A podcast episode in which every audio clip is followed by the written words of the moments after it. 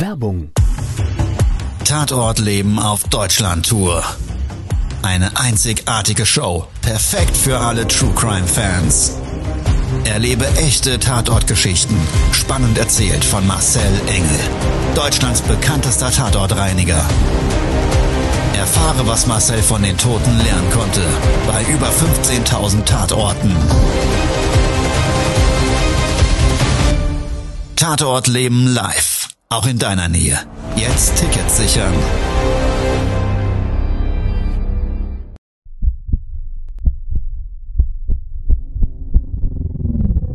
Todesursache. Der Podcast mit Tatortreiniger Marcel Engel. Es wird immer mal wieder in meinem Podcast vorkommen, dass wir sehr tief in das Geschehen eintauchen. Ich werde offen darüber sprechen. Damit meine ich, dass Flüssigkeiten wie Blut als Element das kleinste Problem sein wird. Ich freue mich, wenn ich euch auf eine Gedankenreise entführen darf in meine Welt des Tatortreinigens. Todesursache. Der Podcast mit Marcel Engel. Hallo und herzlich willkommen. Schön, dass du Zeit und Lust hast und wieder mit dabei bist an Bord in meiner Welt des Tatortreinigens.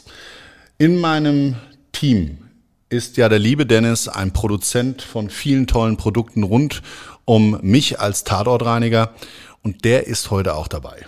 Ich bin heute auch dabei, denn es gibt Fragen zu klären. Genau.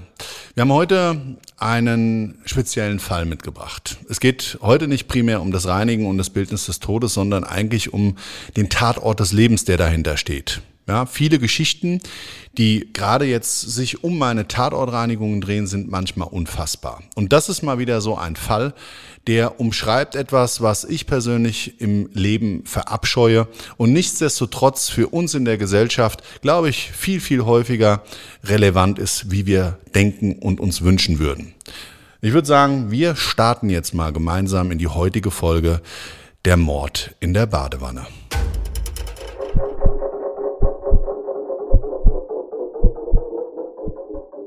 So, Marcel. Es gibt äh, etwas aufzuklären. Und zwar ein Instagram-Post, den wir neulich abgesetzt haben. Ähm, da sieht man hier eine ziemlich schmutzige Badewanne. Und äh, du hast gefragt, was ist hier passiert? Die Leute sollten antworten. Und ich denke, wir sind den Leuten jetzt eine Antwort schuldig, was denn da tatsächlich passiert ist. Was hat's denn mit der Story um die schmutzige Badewanne auf sich? Also gerufen wurde ich Standard von einem Auftraggeber, der der Eigentümer dieser Wohnung war, der mich gebeten hatte, in einem Badezimmer eine Leichenfundortreinigung vorzunehmen. Auf dem Bild war das, außer wenn du Experte bist, ja eigentlich erstmal nicht zu erkennen. Es hätte genauso gut, ich sage jetzt mal, vielleicht ein Hund vorher, ja. der im Feld irgendwo gerannt ja. ist da und äh, das Fell ausgewaschen worden wäre, diese Verunreinigung hervorrufen können. Ja, wobei ich jetzt äh, sagen muss, ähm, also die Badewanne ist sehr, sehr schmutzig, der Rest des Bades nicht. Ja. Ja, also das, das ist ein starker Kontrast.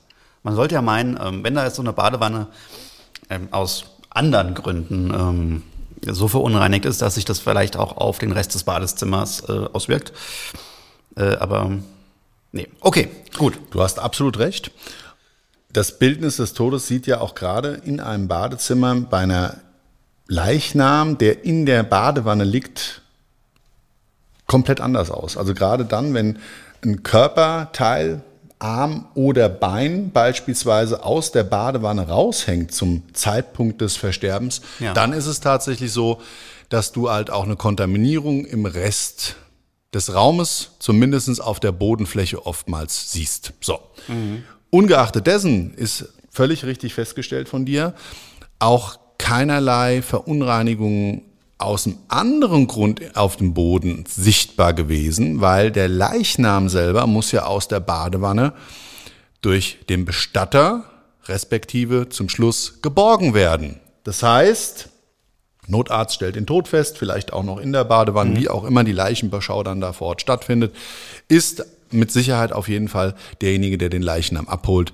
ähm, ja immer in der Gefahr, dass er halt Flächen noch kontaminiert. Das gehört zu deren Job dazu und im Nachgang zu unserem, das eben mitzureinigen. Dafür gibt's ja uns. Das war's aber nicht. Das war in der Form gar nicht vorhanden. War schon mal ein bisschen kurios. Okay. Das hast du gut bemerkt. Ja, ich bin ein, ein Detektiv. Ja, du bist da mittlerweile ne? geschärfter Blick. Ja, ja. So, und dann gab es aber wirklich zu dem Leichenfundort erstmal, also die Wohnung war aufgeräumt und ich habe ja oftmals auch gerade die Bildnisse des Todes in Verbindung mit verwahrlosten Wohnungen. Das ist natürlich nicht ausschließlich so bei uns, aber Ja. die Wohnung, wie gesagt, war top aufgeräumt. Und jetzt, was ist eigentlich so besonders daran, an diesem Fall? Und das würde ich mal ganz klar und deutlich damit umschreiben, der Tatort des Lebens, nämlich die Tat als solches. Und die hat es schon in sich gehabt. Wirst du neugierig? Ja, vor allem, ähm, wie sich diese, diese Tat dir offenbart hat. Hast du das ablesen können vom, vom Tatort oder Sehr hast du das erfahren äh, durch Angehörige oder Anwohner? Sehr gute Frage. Also natürlich, ähm, oftmals kriegen wir keine Informationen. Da gibt's einfach auch keinen, der irgendwie sachdienliche Hinweise zu dem Geschehnis geben kann. Es gibt mittlerweile natürlich in der heutigen Zeit die Informationsquelle der Presse, der Medien, Google und wo auch immer du dann Informationen herziehst. Aber und das ist eben mit einer der häufigsten Informationsquellen für mich. Es gibt Nachbarn, Verwandte, den Auftraggeber, Menschen, die direkt im unmittelbaren Zusammenhang mit der verstorbenen Person in einer Beziehung standen. Ja, und eine solche Person, die war vor Ort bei unserer Leichenfundortreinigung anwesend. Und die Information selber, die kam, nachdem ich dann gefragt habe, wir hatten eine Einwirkzeit von einem Desinfektionsmittel zu dem eigentlichen Tathergang. Also die Wohnung war versiegelt, das habe ich vielleicht jetzt im Vorfeld noch gar nicht erzählt. Versiegelt heißt ja immer, dass polizeilich ermittelt wird. Genau, es gibt zwei Möglichkeiten. Entweder wird polizeilich ermittelt oder aber es gibt auch noch natürlich dann ein Siegel, wenn zum Beispiel erstmal der Nachlass als solches gesichert wird und durch einen Nachlassverwalter, Nachlassgericht, bestellt dann ein Nachlassverwalter, der dann wiederum ja, potenzielle Erben ermittelt. Aha. Das heißt, ähm, wenn jetzt jemand alleine zu Hause stirbt aus Altersgründen und es aber eigentlich klar ist, dass es ein natürlicher Tod ist, dann wird unter Umständen die Wohnungstür trotzdem versiegelt. Ja, das ist ohne weiteres ähm, immer mal wieder der Fall. Okay. So, also Wohnung versiegelt und die Siegel sehen sich übrigens auch ziemlich ähnlich, ja, also die der Polizei. Ähm, wir können und unterscheiden das auch nicht zwangsläufig. Für uns ist da ein Siegel dran, das wird gebrochen. Wir haben die Verfügungsberechtigung, dort reinzugehen durch die Person, die uns als Auftraggeber vorstellig wird. Und dann geht's eben rein in die Wohnung. Und in dem Fall, wie gesagt, aufgeräumte Wohnung hat uns erwartet, Leichenfundort Badezimmer. Die anwesende Person hat mehr oder weniger über die Wohnung gewacht, weil der Nachlass zu dem Zeitpunkt noch nicht ganz aufgeklärt war. So, und dann war es aber so, dass wir in der Einwirkzeit uns eben in der Küche unterhalten haben. Und da habe ich dann die ganze Geschichte zu dieser, ja, zu diesem wirklich hinterlistigen Mord erfahren. Todesursache. So, aha, da hast du es eben schon verraten. Es war ein Mord. Deswegen hast du wahrscheinlich euch einen Fall rausgesucht, weil es halt so interessant ist, ne? Ja, ich finde, es ist so beschreibend für das Leben, wenn man im Leben für sich persönlich die falschen Werte hat. Und in dem Fall der Mörder dadurch einem anderen das Leben nimmt, um sich selber gedacht ein besseres Leben zu verschaffen. Und jetzt ist das ja ein Rätseln gesprochen. Also, ich erzähle jetzt mal, was da passiert ist. Ein Mann, recht vermögend, hat neu geheiratet. Einen Sohn zu dem Zeitpunkt aus vorhergehender Ehe. Ja, seine Frau früher an Krebs gestorben, hat er dann, wie gesagt, diese neue Lebenspartnerin kennengelernt, lieben gelernt und geheiratet. Und der Sohn, Elektroingenieur, ist mit seiner Stiefmutter überhaupt nicht klargekommen. Und hatten in einer Großstadt in Deutschland ein ganz tolles Anwesen. So, und dann wirklich mit viel Hakelei, also wie gesagt von der nahestehenden Person, die uns dort als Verwandte, und ich möchte jetzt da in der Form wirklich auch die Persönlichkeitsrechte wahren, und deshalb erzähle ich jetzt nicht, wer das war, ähm, war es dann so, dass der also sein Vater, mehr oder weniger auch regional prominenter Schauspieler, ähm, hat ja dann nach dem frühen und plötzlichen Versterben seines Vaters bei einem Verkehrsunfall nur noch seine Mutter, seine Stiefmutter als Ansprechpartner gehabt. Für das Thema des Nachlasses. Und da war genauso ja, der Haken an der Sache. Er selber hat sich von dem Erbe seines Vaters viel, viel mehr erhofft mhm. und hatte wohl unheimliche Diskussionen, was ihm jetzt zusteht und was nicht. Und dann hat die Stiefmutter da die Reißleine gezogen, hat das Haus verkauft, hat das Geld auf ein Konto eingefroren, ist selber in eine Mietswohnung erstmal vorübergehend eingezogen und ist wohl mit dem Stiefsohn, dem Elektroingenieur, zu keiner Einigung gekommen. So. Jetzt, wie kam es dann zu diesem Mord? Und was hat das mit Heimtücke zu tun? Er hat dann bei der Stiefmutter die Elektroinstallation manipuliert und hat die Badewanne dort auf Kontakt unter Strom gesetzt. Nein. Doch. Das ist ja der Hammer. Doch. Das ist ja. Ab einer gewissen Füllhöhe hat das dann irgendwie zu einem tödlichen Stromschlag geführt. Das ist ja wie im Krimi. Ja. Und der hat das so manipulativ gemacht, dass erst da gar nicht von ausgegangen werden konnte, dass sich das um einen Mord handelt. Ja, also das, die Wohnung war auch ziemlich lange für Ermittlungsarbeiten der Kriminalpolizei gesperrt. Und ungeachtet dessen wusste man ja, ich weiß nicht, da gibt es ja gewisse Schemen äh, oder beziehungsweise Prozesse, wie die, wie die, wie die Kripo dann mhm. da ermittelt, ja, mhm. der, der, der, nähere Täterkreis in der Verwandtschaft ja. und das Motiv wird natürlich gesucht. Mhm. Ja, und bei ihm war das Motiv Habgier. Ja. Ein für ihn nicht geklärtes Erbe, ein Anspruch auf das Vermögen seines Vaters, was wohl ganz klar und deutlich durch das Erbe, durch das Testament, durch den Willen seines verstorbenen Vaters anders geregelt war und er praktisch der Stiefmutter immer genau sein Tatmotiv vorgeworfen hat, nämlich die Habgier, hat dann zu diesem Stromschlag geführt.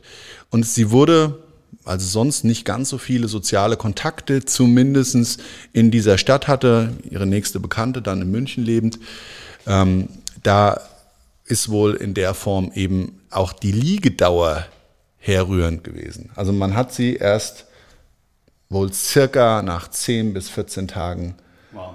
in der Wohnung tot aufgefunden in ihrem Badezimmer. Und wie gesagt, der, der Grundsatz war erstmal, ähm, keine Informationen, natürlicher Tod, Herzschlag, das war wohl das, was man erstmal angenommen hatte. Wow. Aber eine Frage. Die, also jetzt die Wohnung, wo der Tatort war, war das jetzt diese Mietswohnung der genau. Frau? Genau. Und was wir dann auch noch erfahren haben, und das war eben, das muss man jetzt auch dazu sagen, dem Opfer, die Leiche in der Badewanne, der Mensch, der uns dann praktisch in, als potenzieller nächster Erbe dann da auch wieder sich für uns dargestellt hat, zumindest so noch unser Ansprechpartner war, der hatte uns erzählt, dass sie vorhatte, nach Afrika auszuwandern. Die wollte nach Südafrika. Ja, also, Und da war jetzt die Mutmaßung unseres Ansprechpartners so dieser Kurzschluss. Und zwar nicht der tödliche in der Badewanne, sondern der im Kopf des Sohnes, des Stiefsohnes, der so für sich wahrscheinlich gedacht hat, dann schwimmen ihm alle Fälle weg. Dann ist die Frau nicht mehr greifbar, dann ist er nicht mehr in der Position, da in irgendeiner Form, ähm, ja, vielleicht das noch zu ähm, bekommen, was er gerne hätte. Also hat er sich gedacht, okay, ich bin wahrscheinlich die nächste Erbfolge, hat sich da mit Sicherheit auch drüber informiert und aber nicht damit gerechnet, dass auch das anders geregelt wurde. Und ja, somit hatte er die Entscheidung getroffen und das auch später bei der Verhandlung zugegeben, dass er also mit diesem Tatmotiv seine Stiefmutter in der Badewanne gebraten hat. Unglaublich. Also das ist ja wirklich, es gibt ja diesen Unterschied ähm, von Mord und Totschlag, aber das ist ja so definitiv Mord und diese Heimtücke und das muss er ja auch, das hat er ja auch, ich meine, wenn man sowas vorhat, muss man sich ja vorher richtig Gedanken machen und das planen. Mhm. Also unglaublich. Ja, also so technisch weiß ich gar nicht, wie das alles abgewickelt wurde. Wir haben dann auch später auf dem Foto sieht man das nicht. Da wird also ein Teilbereich der Badewanne auch geöffnet und so weiter und so weiter. Da habt ihr Genau, das wäre jetzt die nächste Frage gewesen. Habt ihr da beim Reinigen, was ist euch da was aufgefallen an der ja, Badewanne? Ja, ja. Es, es, ist auch so, dass das Foto jetzt nicht mehr genau das umschreibt, den ersten Punkt des Betretens mhm. dieses Badezimmers. Das muss man jetzt der Fairness halt halber sagen.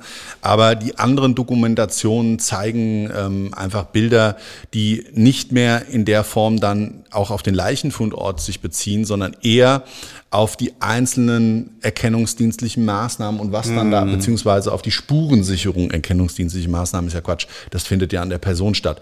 Nein, das, was die Spurensicherung da hinterlassen hat, ja, das war zu dem Zeitpunkt dieses Story-Post-Fotos zumindest schon in dem gereinigten Zustand. Weil wir fangen natürlich mit gewissen Dingen an, auch uns da voran, ähm, äh, mit dem Arbeitsprozess voran, äh, am Leichenfund abzuarbeiten. Mhm und da gehören halt diese Flächen oftmals ja. im Vorfeld dazu. Da ist ja auch die Spurensicherung nicht zu unterschätzen, wie ich neulich erfahren habe. Ne? Das ist ja eigentlich ziemlich, ziemliche Schweinerei immer.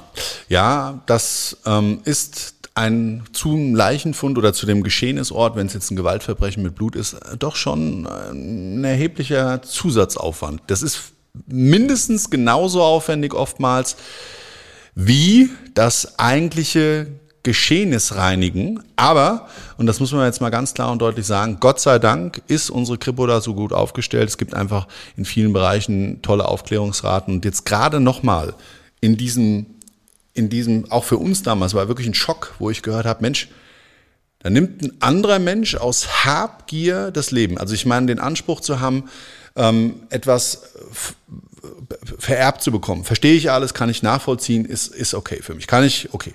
Und dass es da gerade unter den Hinterbliebenen immer wieder zu massiven Streitigkeiten kommt, wo auch wirklich, also es ist unglaublich, ich habe ja auch schon darüber Podcasts gemacht in Situationen, wo sich Menschen dann anfangen zu prügeln bei uns unter Fremden, ja, und unfassbar, wie Menschen sich da Charakter dann eigentlich ihr wahres Gesicht zeigen. Es ist mhm. wirklich unglaublich. Aber das war mal einer von vielleicht 50, 60, 70 erlebten Fällen, die richtig bei mir eine Punktlandung an dem Tag hatten. Ich war richtig fertig. Hm. Ich habe die Frau nicht gekannt. Ich habe dann noch ein Bild gesehen im, im Flur. Da waren ein paar Bilder von ihr. Und wie mir das so erzählt wurde, du hörst zwar immer nur die eine Seite, ja, ja und da muss man auch vorsichtig sein, weil es wird natürlich immer nur aus der Sichtweise einer einzelnen Person dann erzählt. Aber wenn du das mal so sacken lässt und dann den Tathergang, ich habe den dann auch nochmal recherchiert im regionalen Bereich und dann gab es mhm. dazu auch einen Artikel, den habe ich gefunden. Ja, und dann ist das auch zugegeben worden und da hast du mir, habe ich mir gedacht, alter Schwede. So, was ist im Endeffekt, was bleibt? Dem sein Leben ist für immer versaut. Ja. Das, was er sich erhofft hat, nämlich Geld macht ihn glücklich, hat genau zur Umkehr geführt. Mhm. Und ein Mensch, der vielleicht einfach nur in Ruhe und Frieden sein Leben leben wollte und ähm, da auch wohl ziemlich wie soll ich sagen, naturverbunden und so weiter, eigentlich mit, mit viel Freude durchs Leben gegangen ist. Dem wurde das Leben genommen, unerwartet und heimtückisch. Und heimtückischer, wie es eigentlich nicht sein kann. Ja, also Nee. Wahnsinn. Krass. Ja, das stand hinter dieser Geschichte des Tatortes der Mord in der Badewanne.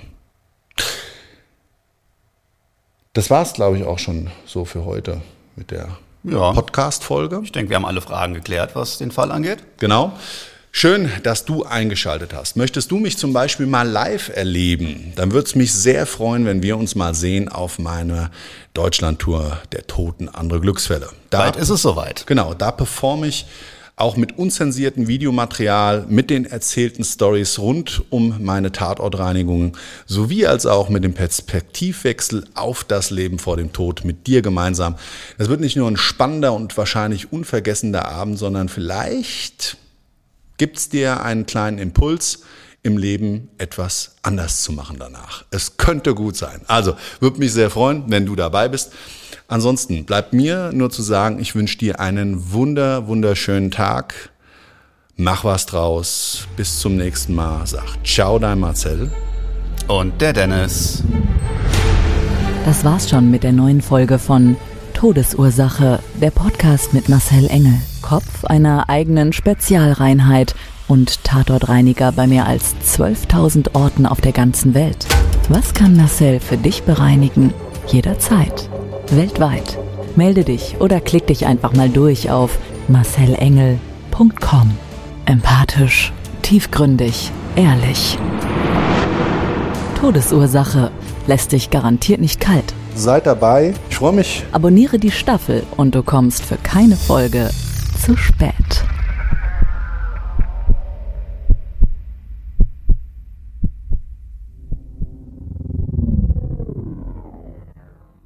Mobbing findet überall statt. In der Schule, am Arbeitsplatz, innerhalb der Familie und im Internet. Erfahren Sie in dem Kompaktbuch Ausgemobbt, wie Sie sich gegen Mobbing wehren und künftig vermeiden, zum Mobbingopfer zu werden.